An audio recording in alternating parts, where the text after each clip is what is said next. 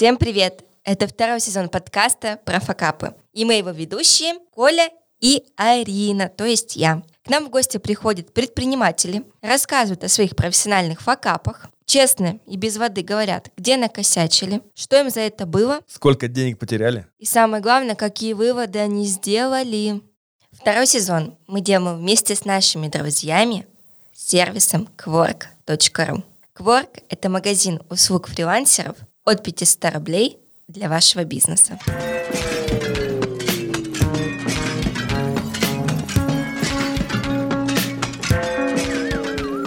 И сегодня у нас в гостях Никола Павлович, основатель ресторанов «Фартук» и «Кичен», и в прошлом профессиональный футболист. Никола, здравствуйте. Здравствуйте. Может быть, давай начнем несколько фактов. Мы тут про вас насобирали несколько фактов. Значит, факт номер один. Вас считают по одному из изданий, что вы один из самых сексуальных мужчин в Екатеринбурге. Было дело. После меня, конечно же. Что вы не любите пельмени и селедку под шубой. Но я э, селедку под шубой до сих пор точно не люблю. Пельмени э, потихонечку привыкаю. Могу раз в полгода психануть и попросить. Конечно, мы же в Екатеринбурге, пельмешки намять майонезиком – это самое то. Что вы бросили карьеру успешного футболиста. Об этом мы отдельно поговорим. Что вы переехали из Сербии в Екатеринбург. Да, вот это мне особенно сложно понять. Я потом тоже это уточню. И что вы начали карьеру в ресторане с официанта. Да, все верно. Все верно? Да. Можно тогда перед тем, как мы начнем задавать вопросы, я задам самый глупый вопрос. Вас когда-нибудь называли Николай Павлович? Называют. Потому что такое у вас фамилия, как наше отчество русское. Я так мне постоянно интересно, называли ли Николай Павлович? И Николай, и Коля Павлович. А, а я, а я просто Николай Иванович. -то. Да. Да, если у нас будет Николай Павлович и Николай Иванович. Вот так вот мы и пойдем. Ну что, начинаем наши вопросики. Значит, мы изучили всю вашу историю, практически все про вас знаем. И знаем следующее, что вы 11 лет занимались футболом, играли в молодежной сборной, отыграли сезон в премьер-лиге и попали даже в список сборной Белграда, но потом пришлось карьеру завершить. Да, все верно. Что случилось? Ну, мне кажется, честно, все так и должно было происходить. Ну, после того, как сейчас я здесь. А случилось повреждение, которое ничего такого нового, да, для футболистов. Колено, определенная пауза, и потом, э, в любом случае, даже если ты 100% восстанавливаешься, тренер не на 100% на тебя рассчитывает. Ну, начинает тебя запускать. Хуже всего, что когда меня запустили, поиграть, я просто так упал. Ну, и после этого момента меня уже, на меня не рассчитывали, убрали меня там третью команду, уже неважно. Ну, и я так подумал, что как бы играть уже можно играть, но не настолько серьезно, надо будет, наверное, зарабатывать. Поэтому пришлось э, хоть где-то устроиться. Я очень хотел летом с друзьями поехать отдыхать на море. Ну и первое, что я видел, я ходил так по городу, гулял, типа требуется официант. Ну, неверно, надо попробовать. Вот, но меня не взяли. Почему вас не Меня взяли? не взяли, потому что я вообще без опыта, но этот владелец этого, так скажем, ресторана, кум, знаете, что такое кум? Да, вот. Он кум с и другом, который со мной играл в команде. Ну и понятно, я другу позвонил, спросил, если воз- ну, возможно, хоть какое-то слово для меня скажешь. Да, все через там несколько дней звонок, типа приезжай на СОВА на собеседование. Ну и меня взяли. Ну, взяли с тем, что как бы понятно подсказали, но меня обучат. А футбол в тот момент был основной работой, да? До, до этого момента, да, после повреждения уже все я бросил, ну и вот каким-то образом надо. Я не хотел у родителей уже деньги брать. Понятно, то там, что вот, может быть, раз в неделю какую-то, так скажем, копейку, и то, чтобы им ее вернуть. А футболом получалось зарабатывать? Мне не хватило на все, так скажем. Я много не зарабатывал в этом, потому что это только начало, 18 лет было там, 17-16. Ну, у меня все было там, и питание, и проживание, вот, и одежде, и То есть футболисты в Сербии живут неплохо. ну, как сказать, некоторые живут неплохо, некоторые слабенько все равно. Понятно. А каково вот это потерять, получается, смысл жизни? Наверное, вы же хотели стать футболистом, дальше расти. 11 лет все-таки занимались футболом в один момент. Вот раз, все. Какие ну, неверно, были? я вот чем как раз взрослели, я понимал, что это изначально кажется так легко, потому что все же играют в футбол и все хотят, но потом, видимо, показалось, что как-то вот все равно есть какие-то расстройства вот это, когда проигрываешь, когда то, когда вот как-то, не, не знаю, спокойно относился к тому, что, конечно, было тяжело бросить, которое дело, ну, реально, ты два раза в день тренируешься, там, только этим занимаешься, кроме этого, практически больше ничего не знаешь, и вообще ничего не интересно. И тут все это резко останавливается, поэтому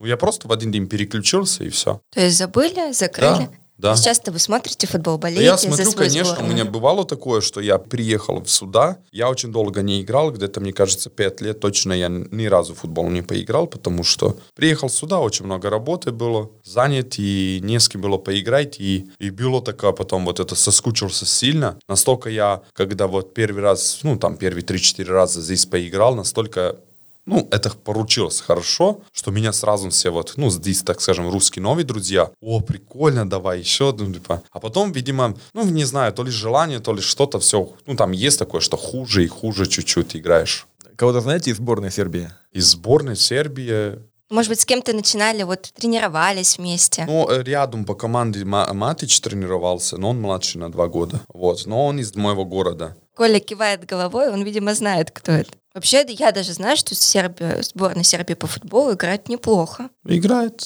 неплохо. Играет неплохо. Лучше нашей сборной, скажем так. Ну, так.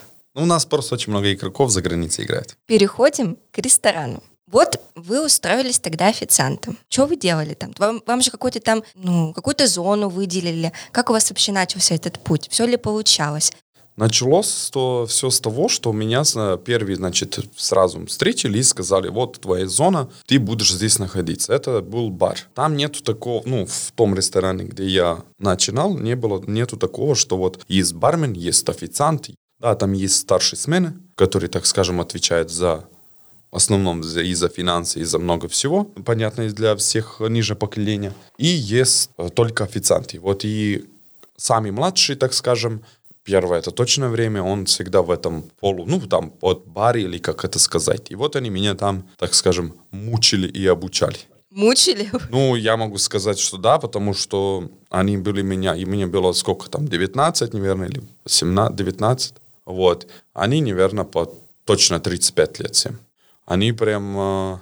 Вот был э, простой пример, когда кофемашину, типа, вот эту я там замывал или так далее. Я, мне кажется, в день ее замывал, чтобы им сдать, что все хорошо. Я, мне кажется, по 10 раз ее замывал. 10 раз. 10 раз, да. Нет, он приходит, смотрит, говорит, нормально, но можно еще лучше. Вот, потом еще лучше, потом еще лучше, потом и, ну, короче, и вот все до мелочах настолько, потом по времени, чтобы это все, допустим, выходит заказ, у тебя есть определенное время, тебе нужно справиться с этим временем. А чтобы попасть в это время, не по этому порядку, так скажем, не блюд или вот этих напитков, надо выдавать, надо по-другому. С того начинается, этим заканчивать, чтобы то не остывало, а там, ну, короче, там настолько всего. Или эту раковину, как надо мыть? Я как бы, окей, ну, типа там же сами мыли это бокал. И вот как раковину мыть? Я такой, окей. Ну, реально, это на самом деле очень крутой опыт, и поэтому мне кажется, что меня настолько хорошо встретили в плане как бы вот этих всех нюансов, да, может быть, и там чуть... Это не было настолько так серьезно, и они злые. Нет, они просто реально мне показывали, как это ну, нужно, но требовали. Это самое главное, требовали. Я не сдавался, и мне, наверное, три недели точно я с этой точки не выходил. После трех недель у меня первый шанс был, когда, не знаю, какой-то день или кто-то, еще один стажер появился. И мне дали такой, как бы, типа, все. А мне кто-то из знакомых пришел в гости. Я помню, что меня отпустили, давайте, это же твои друзья, типа, обслужи. Меня рука просто, мне кажется, так тряслась, что я вот даже вот этот поднос не мог пустой носить, э, сколько волновался. Но это прикольно, ощущение. А вот сейчас с позиции того, что вы основатель двух ресторанов, вы к своим вот начинающим сотрудникам тоже так требовательно относитесь? Ну, я пытаюсь до них немножко другой смысл донести. Здесь немножко другая традиция, культура и подход здесь э, именно в этом направлении немножко другой. Здесь в основном все студенты, поэтому как бы мы понимаем здесь, что студент, ну, максимум может в этом направлении задержаться, ну, это я в среднем говорю, да, 5 лет. Поэтому как бы если таким же подходом я буду подходить, ну, я не верю, что я сильно расстроюсь, потому что они столько не будут задерживаться. Видите, я начал этим и до сих пор этим живу. Э, И здесь немножко другое. Все равно очень много ну, молодежи или э, ребят идут по своей специфике. Получается там у них или нет, но они все равно настроены на свою специфику. Я замечал в Европе, что тебя может обслужить официант, ну, лет 40-50, и бармены там такие взрослые. В Сербии также, да? Да, там до пенсии работают официанты. Почему? Как это вообще возможно? Зарплата больше или как? Нет, это просто на направление работы. Это культура. И это не стыдно работать официантом в, в таком возрасте? Мои, дру- вот, мои друзья, там родители до сих пор работают официантом. Понятно, что они там уже не в хороших заведениях, потому что тебя молодежь, ну, сколько там, во сколько лет, он тебя всегда уберет. Ну, ты взрослый, медленнее становишься и так далее. Поэтому ты идешь там, ну, что-то хуже. Ну, или такое, как бы, не знаю, в, в ресторан более с историей какой-то, который вот. Ну, я думаю, это правильный подход, что это не стыдно быть официантом. Я сам работал официантом в свое время. Я, кстати, помню тоже, как я э, первые смены, я очень боялся, потому что я был очень неуклюжий. И думал, разобью все бокалы, все стаканы, но вот э, за 4 года я ни разу ни- ничего не разбил, к счастью. Как случился переезд из Сербии, из теплой, солнечной, вот я вот фильмы смотрю, я там не была у вас, конечно, но очень красивой страны, в Екатеринбург. Вообще в Россию. Все хотят сбежать из России в Сербию в том числе. Почему? Как обратно-то? Но на самом деле все случайно произошло. А, Мне поступило предложение поработать как раз в этом же ну, направлении официантом в загранице. Я такой подумал, что а, меня уже друг готовил э, в один из, так скажем, хороших ресторанов в Белграде, в столице. Я подумал, как бы, в принципе, я в Белграде всегда успею. Ну, наверное, надо, стоит попробовать за границей. Но я не узнавал, где. Я думал, какая-то, не знаю, там, Австрия, Германия. Но мне так казалось, потому что это близко там. И, в принципе, всегда они, э, ну, там, требуется, так скажем, с нашей стороны поработать. И потом мне говорят Россия. Я говорю, ну, окей, ладно. Мне потом говорят Екатеринбург. Я, я помню даже вопрос. Я этого человека спрашиваю, мне на автобус или на самолете добираться? А он говорит, конечно, на самолет. Ну, конечно, я там... Тогда же реально не было вот этих ну, телефонов и вот этого всего. Я к другу э, поехал с школы, и мы сидели такие в компьютере и ну, читали про Екатеринбург, что о, нормально, это же миллионник и так далее. Но я помню аэропорт, когда я прилетел, это же старый аэропорт был, я не знаю, вы помните, там такое прям железо, старое здание, как, как на вокзале, реально. Ну, я ничего вроде как бы, но единственное было холодно, минус 30 чем-то точно было. Я еще приехал, э, мне сказали, зимнюю обувь бери с собой. А для нас зимняя обувь это высокая вот эта подложка, а не внутри э, смех. У нас обуви с мехом практически нет в Сербии. Конечно, а у вас там вообще снег-то есть? Я взял вот эту обувь, которая вот, ну, такая вот, я не знаю, я ее никогда даже не носил там, купил, я приехал, я здесь, мне кажется, сколько, ну, месяц точно ходил, но я так мерз. Но я не мог ее взять, бросить, потому что мы с мамой ее купили, чтобы маму не обижать, и, ну, короче, так. А вы знали русский язык, когда сюда? Нет, не, не- я То есть, даже ну, ни слова. Ни слова? Ни слова не А знал. Я поехал к сестре. У меня сестра э, изучала русский. Она мне написала где-то около 20 букв точно с переводом. Я пока летал, я так прочитал, но честно, вот это все быстро, самолет, аэропорт, вот эти пе- переехать с одного аэропорта в другой. Я приезжаю сюда, все вокруг меня по-другому разговаривают. Я вообще вот этот список, ну, ничего, честно, не запомнил. А человек, который меня встречал, ну, понятно, он говорит, ну, слушай, как бы ничего не переживай, ты будешь первое время только пепельницы менять. Так говорить не нужно. Да. Я такой, как бы, ну ладно, хорошо. Но он реально меня успокоил, так что... Но меня встретила команда так не очень приятная. Они мне практически с второго дня мне выделили район и сказали, вот ты здесь работаешь, вот мы там. Я вот даже не понимал, как мне... Ну, я просто пошел. У меня были три буквы записаны на бумажке, которая у меня всегда бумажка была в кармане. Значит, если я что-то подаю, я, а я перед тем, как иду к столу, я достаю эту бумажечку маленькую, я смотрю, пожалуйста. Ну и подаю что-то, я говорю, пожалуйста. Там, если что-то там, я не знаю, ну, короче, пожалуйста, спасибо и, мне кажется, до свидания. Три я важных всегда слова. эти три буквы говорил. Что меня не спросили, я бы эти три буквы, ну, либо просто разговаривал по-сербски, но мне кажется, вот просто директор как-то стоял, ну, смотрел на меня, что я какой-то женщине объясняю, что она не в тот ресторан попала, и он мне потом вызывает, говорит, как ты ее отсюда, ну, как бы спокойно. Обычно все идут на какие-то конфликты, на что-то, как бы, говорит, как тебе спокойно? Я говорю, «Ну, просто спокойно рассказал.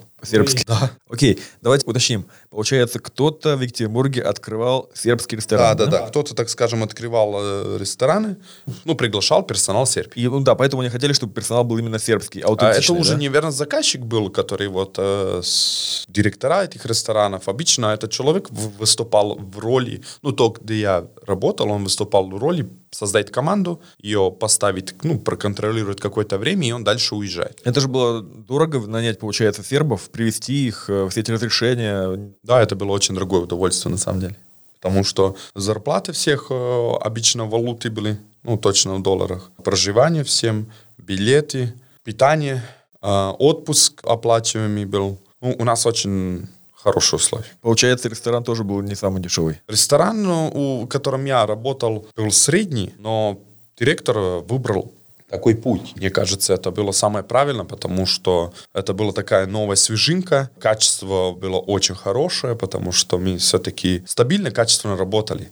Ну, первый день, когда я вышел в этот ресторан, я уже был в городе заранее, все команды прилетел. Меня попросили выйти посмотреть, ну, просто где будем, так скажем, выходить. Я посмотрел, в принципе, как бы прикольно, все прикольно с девчонками было. Но первый день, когда я вышел, я заработал больше всех чая на самой худшей зоне. За счет чего? Не знаю. Подмигивали это кому-нибудь? Нет. Сербские комплименты делали? Просто вот, ну, мне кажется, что я и дома так воспитан, что, ну, ты же, я же вышел, не знаю, там, выбрал эту работу или и так далее. Ну, типа, старайся по максимуму отдать, и, ну, и вот, и себя, и сто процентов хорошо, и, ну, короче, очень много зависит тут от отношения.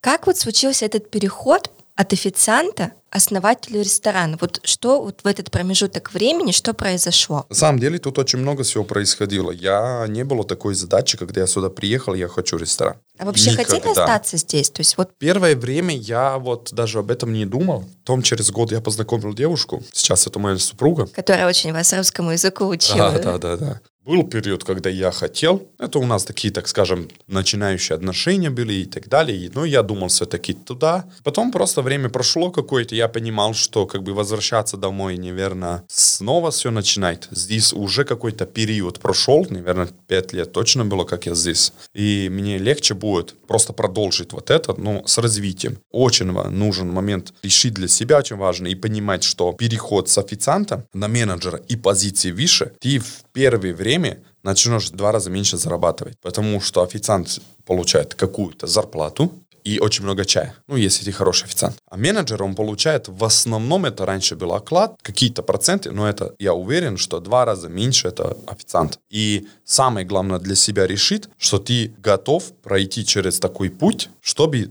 расти. И обычно много кто боится, и из-за чего много кто не добивается как раз вот этого, не зная позиции, или ресторатор, или управляющий, или директор, они, а потом уже опоздали. Потом вот это, когда им нужно было уже выходить с официанта в менеджера, опоздали, и потом уже все, начинается их 35 или в 40, их никто не берет менеджером, потому что не пишутся в команду. Опять же, все равно очень много есть чем научиться и менеджерам, и управляющим, и директорам. Сейчас это очень быстро все развивается. Вы после официанта стали менеджером. Да, я стал менеджером, я, так скажем, отказался от этих всех денег и пошел, так скажем, путем, который меньше зарабатывает, но перспектив. Какая была цель? Стать управляющим ресторана или директором ресторана? Ну, была, была такая цель. У меня, конечно, была проблема, то, что хорошим управляющим я не смогу быть, потому что я очень э, плохо владел документами. Поэтому э, я долго не старался. А потом уже, когда я, так скажем, понял, что я смогу работать, неверно, в паре с кем-то, который на часть документов возьмет на себя, я другую часть, э, я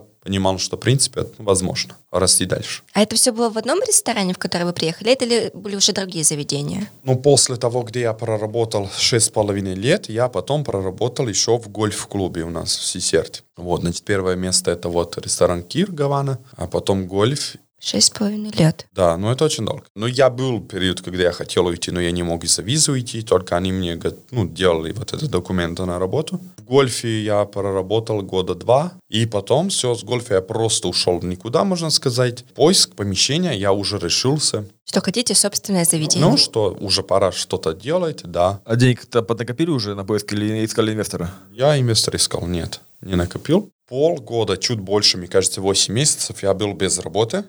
Очень были периоды, когда на самом деле очень тяжело. Был период, когда меня жена все уже... Жена уже была в этот момент, да? Да, мы только поженились. Что-то вот у всех, э, кто рассказывает историю про жену, такие моменты, что только поженились, и начинается какая-то черная полоса. Да, да, да, да, да. Но, кстати, в этот момент хорошо, что жена поддерживает. Ну, она поддерживала на самом деле, но был период, когда она меня сильно заставила, ну, типа, нужно работать.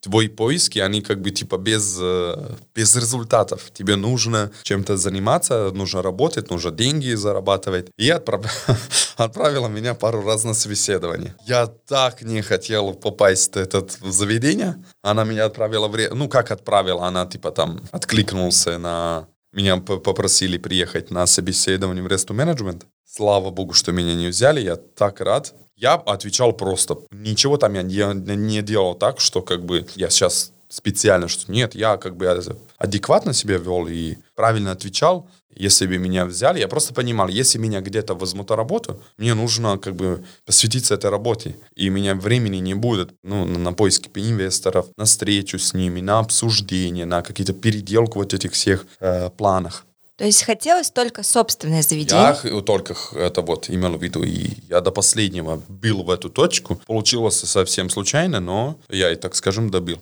Хорошо, как инвесторы это нашли? Вот это же такой путь, э, который всегда интересует начинающих предпринимателей. Денег нет, а их хочет найти инвестора. И как его найти? А, меня случайно получилось. И у меня есть несколько фраз по работе или, наверное, по жизни. Всегда то, что мы ищем, оно ряд. А, мы всегда питаемся где-то что-то найти, но мы на самом деле вокруг себя не то что внимательно, не смотрим и, и не ценим то, что вот совсем рядом с нами. Поэтому инвестор всегда был рядом со мной, можно так сказать, жил рядом в подъезде, друг жены, ну, его отец, и поэтому мы общались пять лет, мы даже год или два года до этого отдыхали все в Черногории. Ну, как-то просто не поговорили на эту тему. Если бы мы тогда поговорили, еще раньше бы, может, получилось.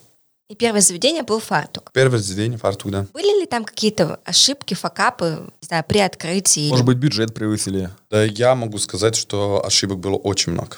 Если сейчас я буду говорить, да, о тех ошибок, конечно, я думал тогда, наверное, по, по-другому, по-молодому, может быть, где-то и пой был, или... Ну, просто как бы всему свое время, да, как бы это первый проект, и я почему, наверное, выбрал Академ, потому что в центре у меня бы не было шанса на ошибку. Может быть, и наоборот бы было все, но я думал, в академии, в принципе, можно откатать вот эти минуса и потом потихонечку прибраться в центр, потому что в центре очень сильные игроки. У меня не было проекта. Был проект, но это такой как бы небольшой кофейна была до этого. Остров в торговом центре. Но это все равно нету еды, нету всего. Ошибка, ну, до, до мелочах продуманный концепт. Это очень важно. Какая-то изюминка, прям глубокое или важное должно быть. А этого не было изначально, да? Ну, оно было, но оно все так поверхностно, не знаю, я бы... Опять геолокация места, это одно из самых важных. Потом, какие характеристики для этого помещения нужны. Внутри, как все отстроено и к чему, допустим, именно свет здесь, а не там. Я сейчас очень серьезно так скажем, подхожу, может, новому проекту я очень серьезно подойду, не полностью по-другому. Том, э, почему меню такое, а оно не другое, именно почему такое меню выбираем. Для академа, конечно, в то время надо было делать чуть шире меню и, наверное, хотя бы частично с фотографиями. Нет, мы выбрали без фотографий, мы выбрали какие-то позиции, которые совсем неизвестные людьми, мы пытались воспитать. Но мне, опять же, это нравится, что мы стали теми людьми, которые пытаемся до сих пор вести новое, новое, новую культуру к отношению ресторана. Ну, мне это хотя бы нравится. Поэтому деньги, ну, да я деньги в любом случае заработаю. Сейчас же нет разговора о деньгах, о проектах, о вот этим деталях и так далее. А много вложили в открытие? Фартук мне 6,5 миллионов вложили. Ну, серьезно. Ну, он сейчас до сих пор работает. Да, до сих пор 4 года ресторана. Мы сейчас немножко концепцию там чуть-чуть освежили. Мне под бистро. И прикольное меню такое интересное для академа. Немножко и фотографии. Ну, такое прикольное место сейчас. Мне нравится для наших слушателей, кто не из Екатеринбурга, Академ — это один из районов, который немножечко находится не в центре, удаленный. Ну да, где-то километров 12. Но в этом районе все есть. Да, как вот типичные московские и питерские районы, как мини-города, в которых все есть. История с хамоном. История с хамоном. Почему вы решили вдруг заняться хамоном в Екатеринбурге? Вообще мало кто уже знает, что такое хамон в России, да? Он стоит дорого, и люди такое мало кушают. Почему решили хамон сами делать?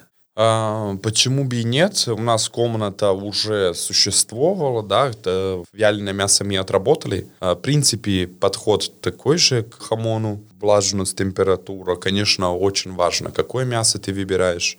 Ну, есть, конечно, там секреты, но у нас сколько не получилось, первых 3, 4, 5. Ну, 5 точно ног не получилось. Один потом либо одна сильно соленая, либо просто как бы не получилось. Конечно, мы это все списывали, выкидывали. Но мы э, добивались, добивались, и вот получили. То есть в итоге получилось? Мы в итоге получили, мы во, во время карантина Нам очень, когда только поступил карантин, э, нам очень нужна была, так скажем, финансовая поддержка. Но мы были против такой техники, что давайте деньги, мы откроемся, потом это у вас будут депозит. Попробовали, но это очень такое, как бы очень сложно. Все же, на самом деле, в плохой ситуации. И мы а, решили, что, в принципе, мы можем сразу что-то отдать, это вот нога хамона. Ну как отдать? Мы вам сейчас в, продаем ногу хамона, покупаете причем за 7 тысяч рублей. Это, я считаю, очень адекватная цена. Нога хамона 7 тысяч рублей? Да. Ну, конечно, вместе с костью это 6-7 килограмм.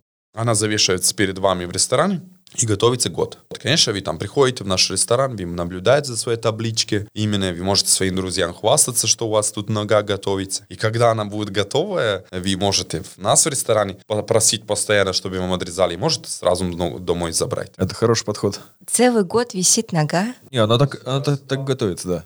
Да, мы, ну, даже чуть больше года. Но мы сейчас где-то 28 ног продали. И я думаю, что нам придется еще одну, так скажем, место для завешивания ног создавать, потому что постоянно покупают. Вы летом открыли новую террасу. Это уже подождите, в ресторане. Подождите, мы же еще не, не сказали, как мы открыли ки- э, китчен. Был, был фартук, где вы, ну, так, накосячили немножко, и это исправили, я думаю, потеряли деньги, да, где-то? Ну, возврат денег не пошел таким э, темпами, как э, просчитан был. Но ничего страшного, все делалось на перспективу, и не было такой сейчас категорически... Ну, конечно, спасибо партнерам, что они понимали, что все еще впереди. Думали закрыть? Нет, ни одной секунды. Ни разу, да, не было? Я не такой человек, что буду в чем-то сдаваться, я до последнего. Я понимал точно, что я где-то ошибся. Понятно, что либо с регионами, придется регион менять, но нет, мы дорабатывали постоянно, мы работали, работали, работали, и в принципе нормально. Это уже один лайфхак можно вынести, что если что-то не получается, надо понять, в чем проблема. Да, понять, вывести эту проблему. Решать, да. Хорошо, значит, решили открыть второй ресторан уже учитывая те ошибки, которые совершили, что надо делать немножко по-другому, и решили открыть кичен. Все верно, случайно помещение к нам попадает. Слушайте, на... все у вас случайно, инвестор случайно, помещение случайно. Ну, я серьезно говорю, случайно нам там знакомые рассказали, что сдается помещение такое-такое. Я дома приехал, помню, какой-то... Нет, наверное, нет. Причем я там ни разу не был, но по всем разговорам, по фотографиям, которые я мог посмотреть, далеко, высоко. Э, Отметим, что это какой этаж? 24. 24 этаж, новостройка. Казалось бы, совершенно непонятное место для ресторана. Ну, на самом деле, многие рестораторы отказались. Три, три ресторатора отказались оттуда не пошли, а собственник Клевер Парка очень хотел, чтобы туда зашли проверенные надежные рестораторы, потому что Клевер только начал строиться, и в этой точке нужен был хороший ресторан, который не закроется хотя бы год точно. Именно на 24 этаже? Да, там был же ресторан «Газон». Ну, мы посмотрели, в принципе, как бы площадка очень интересная была на тот момент. Ну, мне так показалось, что, в принципе, тут можно сделать. Конечно, был ключевой вопрос, каким образом я буду поднимать народ наверх, это проблема. Я туда пришел и э, с пятого раза смог понять, как туда э, А учесть, что там у вас такая сложная система лифтов, на этом езжай, на этом не езжай. Ну, есть такое, есть такое. Как вы туда гостей завели? Да я думаю, концептом, э, местом внутри атмосферы вот этой, и э, то, что есть такое, ну, доходя до кичена, ты переходишь какие-то непонятные там, вот, как добраться, вот там, типа лифт тут не так нажал, вот эта лестница, что-то где-то страшное, где-то как бы вот этот турникет. И когда ты оказываешься в ресторане, мне кажется, что настолько атмосфера такая, что ты практически дорогу эту сразу забиваешь. И мы вот этот контракт перепады, мне кажется, сделали, что в принципе работает. То есть, что, чтобы добраться до китчена, надо пройти некоторые испытания, это такой квест. А были ли какие-то вот при открытии, возможно, там косяки, ошибки? Да, что-то вы учили, получается, на фартуке, какие-то косяки, но появились Опыту новые. поднабрались, но все равно Получается, же... другая локация, другой формат. Там были ошибки? Да я считаю, что ошибки всегда есть. Самое главное ее как опознавать и ее не повторять. Ошибки были точно. Не знаю, в Китчене мы зашли намного сильнее команду, потому что я понимал, в Китчене мне нужна самая сильная не то, что самая, очень сильная команда. У нас времени на ошибку не будет. Поэтому как бы какие-то вот серьезных ошибок не было, но мы просто через какое-то время начали сами расти. Поэтому я внутренние какие-то ошибки вижу, которые, ну, я начал переделывать. А вы жесткий руководитель? Или больше справедливый Ну, и требовательный. я, мне нравится, когда у меня есть атмосфера, да, когда я пытаюсь с ними максимально, не шуточно сказать, но максимально правильно с ними разговаривать, но они понимают грань, как можно со мной разговаривать. И это очень важно. Значит, я умею шутить, но перешутивать со мной не надо. Очень мудрый совет для всех команд, у кого есть руководитель. И, в принципе, для всех.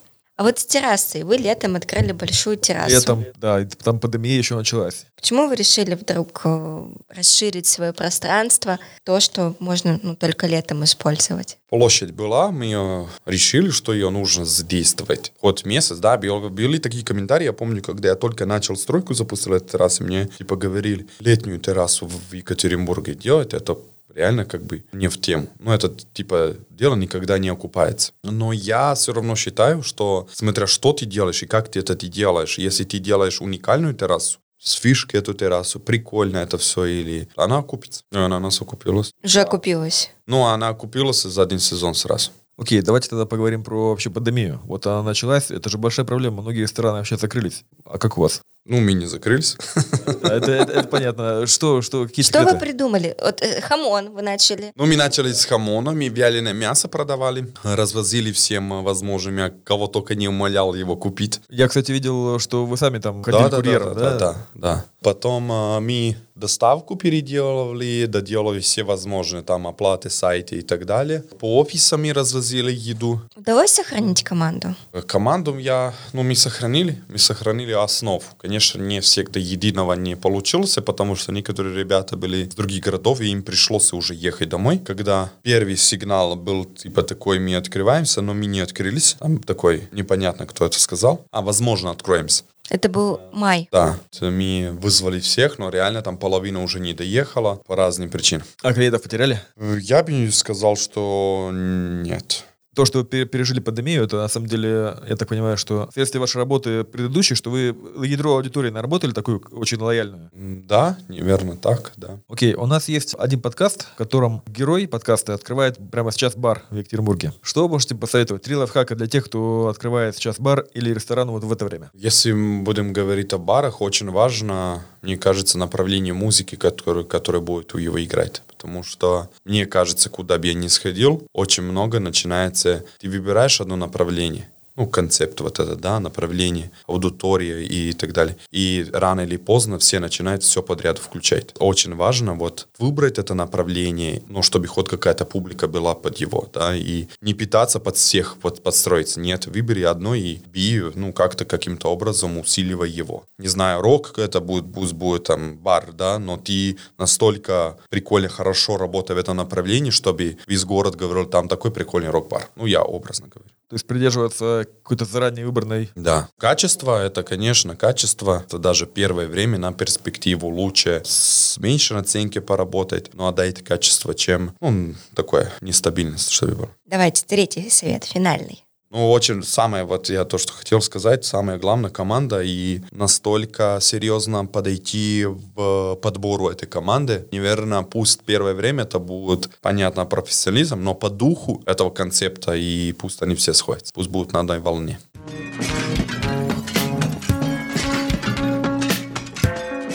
Окей, давайте теперь проверим завершающее ваше знание сербского. Ого, я чуть-чуть подзабыл там кое-что.